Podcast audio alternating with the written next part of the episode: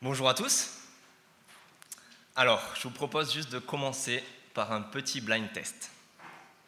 Je vous propose simplement des paroles.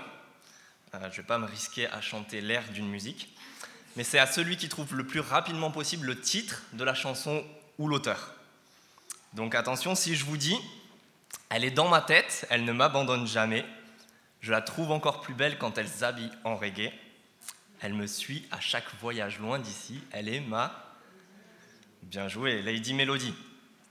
Ok, plus facile, je vous donne le début d'un titre qu'il faut juste compléter. je pense que ça va être très facile. Si je vous dis quand la musique est... Bravo, de Jean-Jacques Goldman. Plus récemment, je joue de la musique, moins connue peut-être, de Calogero. Bravo en tout cas à tous ceux qui ont trouvé. Euh, ce que je vous propose, c'est que comme récompense, je vous offre euh, le café, les croissants, s'il en reste, tout à l'heure à la fin de cette rencontre. On ne va pas continuer, on n'est pas là pour euh, faire ça tout, notre temps. Mais pourquoi est-ce que j'ai choisi ces trois musiques, ces trois chansons? Est-ce que vous avez remarqué le point commun à ces trois musiques-là? Lady Melody, quand la musique est bonne, ou je joue de la musique? En fait, ce sont trois musiques qui parlent précisément de la musique. En fait, bien plus qui en parlent, c'est des musiques qui célèbrent la musique, qui louent la musique, qui en vantent tous les mérites. Euh, les auteurs sont en train de, en fait, de quasiment déclarer leur flamme à cette musique. Tom Frager l'appelle sa Lady Melody. Jean-Jacques Goldman dit que, celle-ci guide ses pas. Euh, Calogero fait, tout en musique. Et il est vrai que la musique, on doit le reconnaître, a ce caractère universel. Quel que soit notre style de musique, quelles que soient les époques, la culture, on aime quasiment tous la musique et elle est omniprésente dans notre société. On, est, on est, beaucoup à, conduire en, musique, à se détendre en musique, certains travaillent même en musique. C'est peut-être même la raison pour laquelle vous êtes là ce matin, parce que vous trouvez cool la musique qui est chantée ici et les instruments, et vous passez un bon moment. Et c'est pour cela d'ailleurs que la musique, le chant, est un formidable moyen de, faire passer un message. Quasiment tout le temps, les chants sont, engagés, ils louent une cause, euh, que ce soit l'amour, que ce soit la tolérance, la liberté, les droits de l'homme, les, droits même de, de la femme plus précisément. On loue même une équipe dans un stade de foot quand on n'est pas en train d'insulter l'équipe d'en face. Ou comme nos artistes, les trois musiques que j'ai citées, ils sont en train de louer la musique pour elle-même. On loue la musique pour la musique. Et en fait, à la manière de ces trois chants, de ces trois musiques que je viens de citer, notre psaume ce matin est un chant qui parle précisément du chant, une musique qui parle de la musique. Regardez le verset 1 au tout début du, psaume, qui est écrit en italique et qui nous, indique un petit peu la nature de ce psaume. Verset 1, psaume, un chant pour le jour du sabbat. C'est un chant en fait qui se trouvait dans la playlist du samedi, du sabbat dernier jour de la semaine que Dieu avait ordonné de prendre en, week-end, en repos, précisément pour pouvoir se souvenir de lui.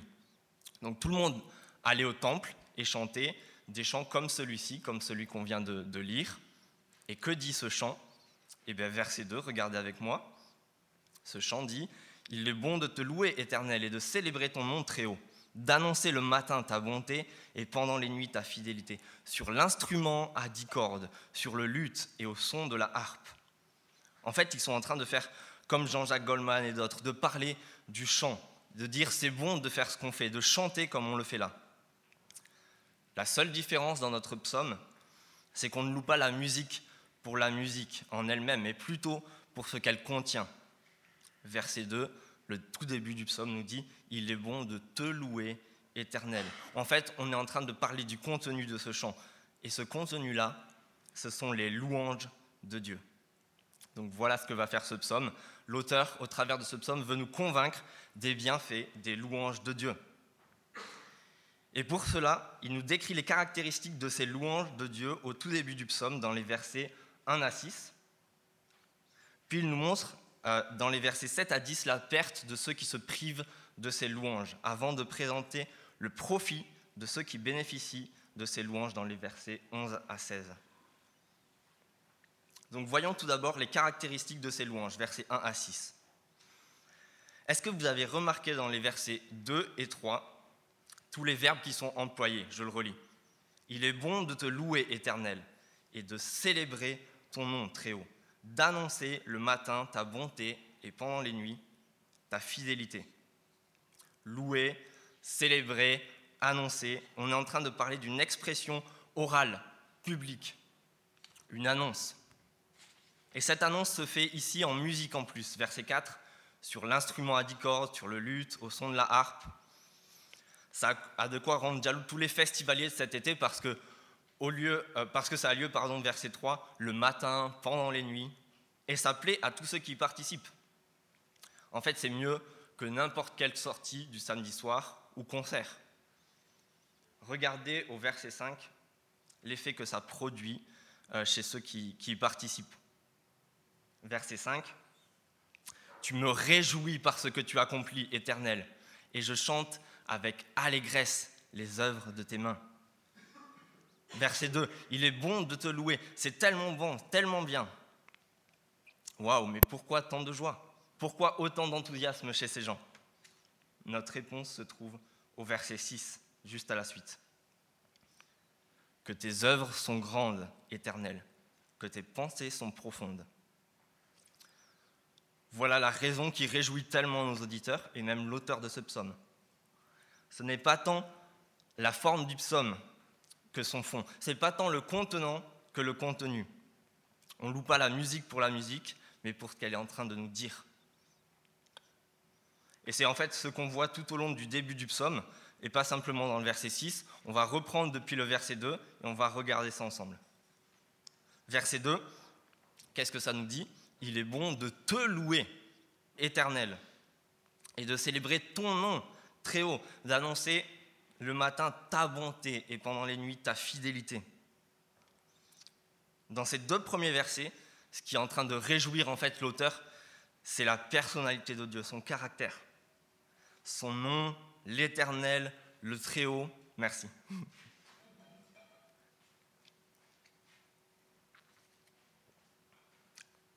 Son nom, je disais, l'Éternel, le Très-Haut. Verset 3, sa bonté, sa fidélité. Et puis verset 5, ce sont ses œuvres. Verset 5, on continue. Tu me réjouis parce que tu accomplis, éternel, et je chante avec allégresse les œuvres de tes mains. Que tes œuvres sont grandes, éternel, que tes pensées sont profondes. Les œuvres de Dieu dans ce verset 5, et on finit même dans le verset 6 avec les pensées de Dieu, ce qui est le plus intime, le plus, le plus personnel, que tes pensées sont profondes. Voici donc avec le début de ce psaume les caractéristiques de ces louanges de Dieu, de cette louange de Dieu. C'est une annonce, une expression joyeuse de toutes les merveilles de Dieu, qui Dieu est, ce qu'il fait et même ce qu'il pense. Une annonce joyeuse de toutes les merveilles de Dieu, ce que Dieu est, ce qu'il fait et ce qu'il pense. Alors on peut juste se poser la question, est-ce qu'on est en train... Pardon. Est-ce qu'on est en train nous-mêmes d'être réjouis par ce Dieu-là? Est-ce que ce Dieu-là est en train de nous réjouir? Est-ce qu'on a nos, propres pensées saturées des pensées de Dieu lui-même, de ses œuvres, de ce qu'il est en train d'accomplir et de sa personne? Si c'est le cas, comme l'auteur, en fait, ça pourrait nous occuper souvent les nuits, le matin, le soir, dans nos temps morts, parce que ça a le pouvoir de nous faire profondément du bien, de nous procurer de la joie, du plaisir. Je dois avouer qu'en en fait, au début de cette semaine, j'avais complètement perdu cette joie, ma joie. J'étais assez angoissé et stressé pour une, raison bien précise, bien particulière. Ça, ça m'obnubilait, ça occupait mon esprit sans cesse. Et avec ce psaume-là sous les yeux, j'ai pu me souvenir et, me rappeler de la bonté et la fidélité de Dieu, les, termes qui sont employés au début du psaume. Me rappeler qui Dieu est, ce qu'il a promis et ce qu'il a déjà fait euh, pour nous le prouver. Et en fait, ça m'a fait un bien fou. Je dois avouer que c'est profondément libérateur et réjouissant. Et c'est ce but-là qu'on recherche lorsqu'on chante comme tout à l'heure, lorsqu'on est en train de faire ce qu'on fait même ici, d'étudier un psaume ou le reste de l'écriture. Chaque fois qu'on se rappelle toutes les louanges de Dieu, toutes ces merveilles et qui sont annoncées, elles sont capables de nous réjouir profondément. Alors avec cette compréhension des louanges de Dieu, je vous propose juste de finir cette première partie en se posant trois questions qui en découlent. On peut se demander, est-ce qu'on est en train de profiter, de profiter de ces merveilles de Dieu, de les écouter, de nous en nourrir le plus souvent possible? Deuxièmement, on peut se, poser la question, est-ce qu'elles sont en train de nous réjouir? Est-ce qu'on est en train d'être réjoui par tout ce que Dieu est, par ce qu'il est en train de faire? Et puis troisièmement, on peut se poser une question à la suite, est-ce qu'on est en train de l'annoncer à d'autres? Pour que eux aussi profitent de ces merveilles-là et que ça les réjouisse aussi Alors on pourrait se poser la question en fait suite à, cela, euh, quel est le risque? Quel est le risque juste de ne pas profiter de ces louanges, de ces merveilles de Dieu? Et c'est ce qu'on va voir dans la suite, dans les versets 7 et à la suite. Donc regardez avec moi, je vous propose de voir le verset 7. L'idiot n'y connaît rien, l'homme stupide n'y comprend rien. Alors ça a au moins le mérite d'être clair. Mais l'auteur ne cherche pas à nous insulter ici gratuitement. Et il ne décrit pas non plus des personnes en fait qui n'ont pas les capacités mentales adéquates. Les termes qu'il utilise signifient plutôt l'imprudence, une attitude irréfléchie, donc en quelque sorte stupide, mais de quelqu'un qui se prive de connaître et comprendre qui est Dieu, pas quelqu'un qui n'en a pas les capacités. Et s'il est aussi, aussi cash, c'est pour nous interpeller, pour ne pas nous laisser dans une telle impasse. Parce que cette impasse, elle est dangereuse. Il veut nous en sauver. Alors il le fait euh, en commençant de cette manière, mais aussi en continuant avec une métaphore botanique au verset 8. Verset 8, Si les méchants poussent comme l'herbe, si tous ceux qui commettent l'injustice sont florissants, c'est pour être détruits à perpétuité. Ici, se priver des louanges de Dieu et donc de la connaissance de Dieu, du fait de pouvoir le connaître, ça ressemble à de l'herbe, à de l'herbe bien verte, bien, florissante, mais qui, ne dure pas, qui se retrouve cramé au soleil ou dans la tondeuse. On peut même penser à quelque chose de plus joli si on n'observe pas toujours l'herbe. Pensez à une rose. Je ne sais pas si vous avez déjà reçu une rose ou offert une rose. C'est bien joli, mais le problème avec ça, c'est que deux jours après, ça ressemble plus à rien et ça passe à la poubelle. Petit conseil en passant, moi j'ai acheté une rose éternelle. Je sais pas comment ils figent ça, mais ça dure toute la vie. On ferme la parenthèse. Reprenons au verset 8 et voyons euh, cette, petite métaphore. Verset 8, si tous ceux qui commettent l'injustice sont florissants, donc, comme de belles roses ou de, l'herbe bien verte, c'est pour être détruits à perpétuité. Et on pourrait se demander pourquoi Pourquoi un, tel destin Être détruit à, à perpétuité? Parce qu'en fait, se priver de la connaissance de Dieu, c'est se priver de la seule chose qui tient la route. Regardez juste la suite, verset 9. Mais toi, toi, tu es le Très-Haut pour toujours éternel. En fait, il y a une opposition entre l'herbe qui ne dure pas, qui est détruite rapidement, et celui qui est éternel, qui est pour toujours. Il y a une opposition entre un grain d'herbe minuscule et celui qui est appelé le Très-Haut. Récemment, hein, j'ai trouvé que cette illustration, mais récemment, ma, euh, ma femme a planté des, tomates, mais elle n'avait pas encore de tuteur. Elle cherchait des tuteurs. Et du coup, les, plants était tout avachis, tombé, il tenait pas. Jusqu'à ce qu'elle ait mis ses fameux tuteurs et que ses, plans soient bien beaux et bien droits. Et en fait, se priver de Dieu, c'est un petit peu comme ne pas avoir de, de tuteur. C'est se priver de la seule chose assez grande, assez solide pour faire tenir un être humain faible, minuscule et éphémère. Et sans ce Dieu, sans ce tuteur, il n'y a pas grand espoir pour l'avenir. En tout cas, c'est ce que le verset 10 nous dit. Verset 10, Car voici tes ennemis éternels, voici tes ennemis, ils vont à leur perte. Tous ceux qui commettent l'injustice sont dispersés. En fait, bien plus que même se priver de la seule chose qui tient la route, se priver de Dieu, c'est se constituer comme son ennemi.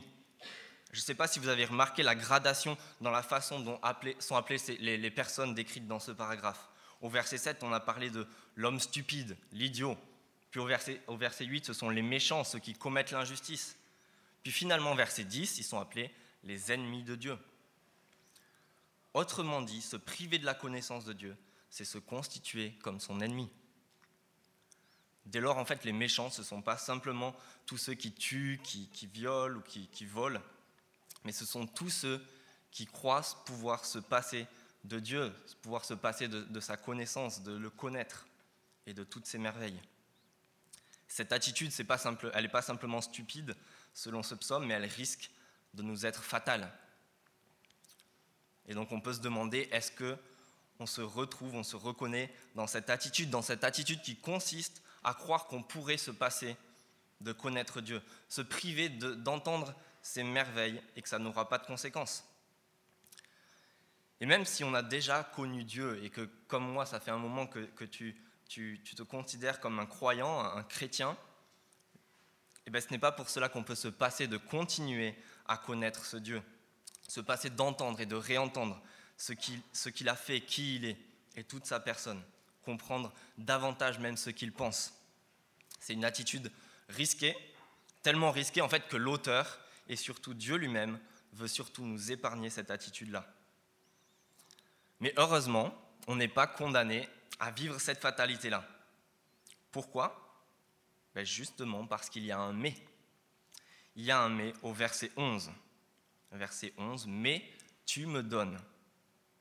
En fait, suite à la perte de ceux qui se privent de la louange de Dieu, on a ici une énumération de tous les bienfaits prodigués par Dieu à tous ceux qui profitent de ses louanges.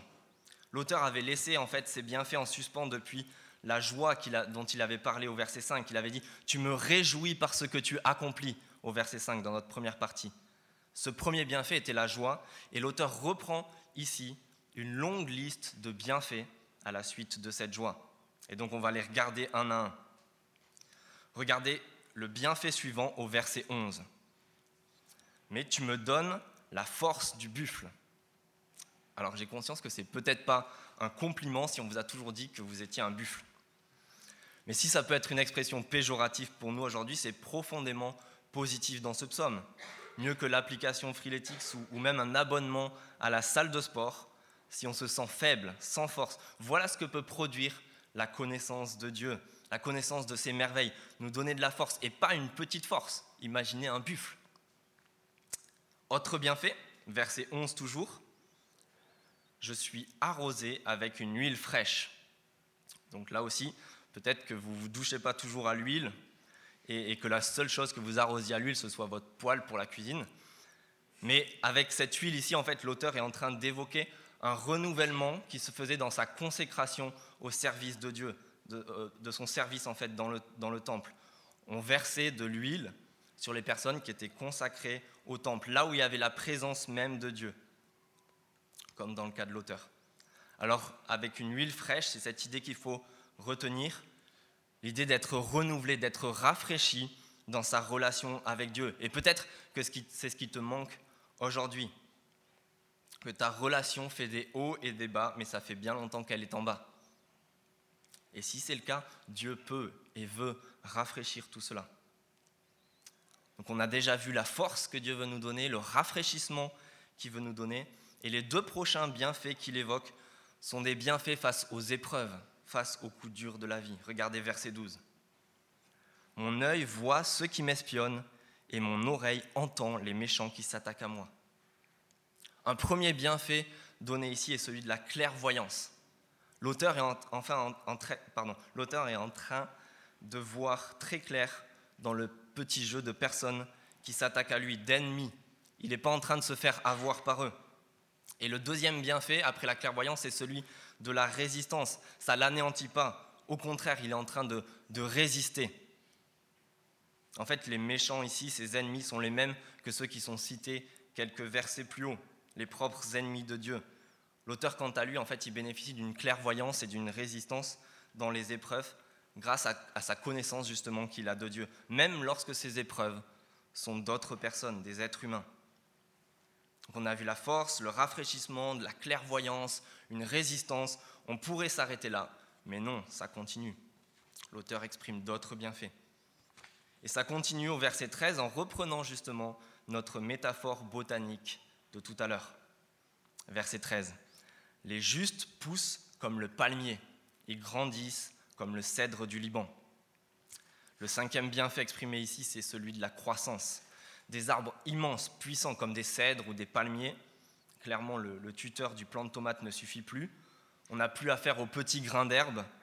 L'écart est immense entre l'herbe et le palmier, tellement qu'on comprend la croissance immense que Dieu peut permettre. Mais ce n'est pas tout. Verset 14, regardez, ça continue. Planté dans la maison de l'Éternel, il prospère dans les parvis de notre Dieu. On a la possibilité, selon ce psaume, d'être planté ce matin, c'est-à-dire en fait d'avoir une stabilité dans notre relation avec Dieu, être planté là où il habite, là où il manifeste sa présence. Sa présence pardon. C'était le temple à l'époque, et c'est maintenant une relation au travers de Jésus-Christ et l'Esprit qui nous a donné avec nous. Je ne sais pas si, cette relation que tu as avec Dieu est en dents de scie, comme je disais tout à l'heure, si elle ressemble un peu à, des vagues et que c'est toujours euh, euh, chancelant. Mais c'est une formidable promesse que nous donne en fait ce texte de l'Écriture, cette promesse, pardon, ce psaume, la promesse d'être stable, d'une stabilité, d'être planté. Et plus que ça même, ça nous promet de la prospérité dans notre relation avec ce Dieu. Puis à la fin du verset 14, on, termine avec un autre bienfait qui est une productivité abondante, et cela même dans la vieillesse. Regardez au verset 15. Ils portent encore des fruits dans la vieillesse. Ils sont pleins de sève et verdoyants pour annoncer que l'Éternel est droit. Il est mon rocher, il n'y a aucune injustice en lui. La vieillesse. La vieillesse est un ennemi commun à tous les êtres humains. Et même si on est une église assez jeune dans l'ensemble, on en est conscient. On parle de la crise de, tout, de la quarantaine, la cinquantaine, la soixantaine et, suivant. Et vous savez ce que j'entends le plus chez, mes patients âgés, parce que j'ai un métier où j'ai des patients âgés, et ils se plaignent plus que de la douleur, en fait, de la dépendance, du fait de, de ne plus pouvoir faire tout ce qu'ils faisaient avant, le fait d'être inutile, inactif, Combien de fois ils me répètent qu'ils faisaient tellement de choses avant et ils sont tristes de, ne plus pouvoir les faire, de, ne servir à rien. Mais ici, pouvoir produire du fruit, même dans la vieillesse, même quand on est vieux, c'est possible. Alors je vous réénumère tous les bienfaits que l'on a vus, que l'auteur de ce psaume nous, présente. De la joie, de la force, de un, un, rafraîchissement pardon, dans notre relation avec Dieu. Être clairvoyant, être résistant face à l'épreuve, de la croissance, de la stabilité, de la prospérité même, et enfin de la productivité, le fait de produire du fruit. Voilà tout ce qui est capable de produire la connaissance de Dieu au travers de ses louanges. On peut se demander, dans toute cette liste de bienfaits, de quoi est-ce que spécialement on a besoin en ce moment? Qu'est-ce qu'on ressent avoir besoin? Dieu peut et surtout veut nous les donner. Il veut qu'on se nourrisse en fait de sa connaissance au travers de ses louanges pour retirer tous ces bienfaits-là, comme l'auteur du psaume. J'aimerais terminer cette, cette liste de bienfaits en regardant à quoi est-ce que cette productivité qu'on a vue à la fin, elle ressemble. Qu'est-ce que cette productivité de produire du fruit dans ce psaume? Regardez la, la fin euh, du psaume au verset 15 et 16. Verset 15, ils sont pleins de sève et verdoyants pourquoi Verset 16 Pour annoncer que l'Éternel est droit. Il est mon rocher. Il n'y a aucune injustice en lui. Voilà une vie utile, même dans la vieillesse. Une vie qui vaut le coup d'être vécue, qui doit nous faire envie, qu'on soit jeune ou vieux. Mais c'est une vie qui annonce qui Dieu est, tout, ce qu'il a fait, tous ses bienfaits et ses merveilles. Et en fait, en terminant ainsi, le psaume est en train de, de boucler la boucle. Il en revient à l'idée euh, qu'on a vue au début d'annoncer toutes les louanges de Dieu. Ce psaume, en fait, nous présente et nous a présenté en, quelque sorte un, cercle vertueux. En profitant des louanges de Dieu, on bénéficie de ses bienfaits, tous les bienfaits qu'on a vus. Et en bénéficiant de ces bienfaits, en fait, ça va nous pousser à annoncer d'autant plus les louanges de Dieu. Or, ce contenu, euh, ce contenu qu'on a vu dans les louanges de Dieu, sa personne, ses œuvres, ce qu'il a fait, toutes ses pensées, ça a été révélé encore plus à la suite de ce psaume. Par la venue de Jésus-Christ dans l'Évangile, toutes les louanges de Dieu ont été manifestées. Il a révélé qui Dieu était. Il a accompli ses œuvres. Il nous a même fait connaître les pensées de Dieu en nous donnant euh, son esprit qui nous les révèle. Il nous a permis en fait de connaître et de comprendre qui est Dieu. Voilà pourquoi dans, le Nouveau Testament, la lettre aux Éphésiens énumère toutes ces bénédictions que l'œuvre de Christ a apportées. Et, que ça, nous, a fait connaître Dieu. Et, cette lettre nous dit que tout cela est à la louange de sa gloire, à la louange de la gloire de Dieu. De la même manière, en fait, un des, apôtres, l'apôtre Pierre, en parlant de ceux qui croient en Christ et ce qu'il a fait, dira dans, dans une de ses lettres, Vous êtes un peuple racheté afin de proclamer les louanges de celui qui vous a appelé de ces ténèbres à sa merveilleuse lumière. Voilà donc une formidable activité, une activité qui est pour notre propre bien et pour le bien d'autres personnes autour de nous. Annoncer les louanges de Dieu, tout ce qu'il a fait, les louanges de Dieu et ce qu'il a fait en Christ, pour nous-mêmes et puis pour d'autres, pour bénéficier de ses bienfaits, de tous ses privilèges en connaissant Dieu. Alors dans un instant, on va reprendre non pas le, luth et la harpe de ce psaume, mais la guitare et le, caron. Et à, à nouveau en musique, on va annoncer ces louanges de Dieu, des paroles qui nous parlent de qui Dieu est. Des paroles qui sont capables de nous faire connaître Dieu, nous faire comprendre qui il est et ce qu'il a fait. Capables de nous faire comprendre même cet évangile, cette bonne nouvelle que Dieu a fait en Christ. Et ça peut nous faire profiter des meilleurs bienfaits au monde, comme l'auteur nous l'a présenté. Cette louange de Dieu ne se limite pas juste, euh, simplement à, ces quatre prochains chants qui vont suivre. En fait, elle consiste en toutes les annonces de la des merveilles de la personne de Dieu, par toute notre vie qui croit déjà en Christ et chaque fois qu'on va annoncer ces merveilles. Le but, c'est que plutôt que Lady Melody, ce soit les louanges de Dieu en fait qui soient dans notre tête et qui nous abandonnent jamais. Voilà ce qu'on peut rechercher pour la semaine, les jours qui viennent, et voilà ce qu'on va déjà chercher à faire avec les quatre prochains chants qui viennent juste après que j'ai prié.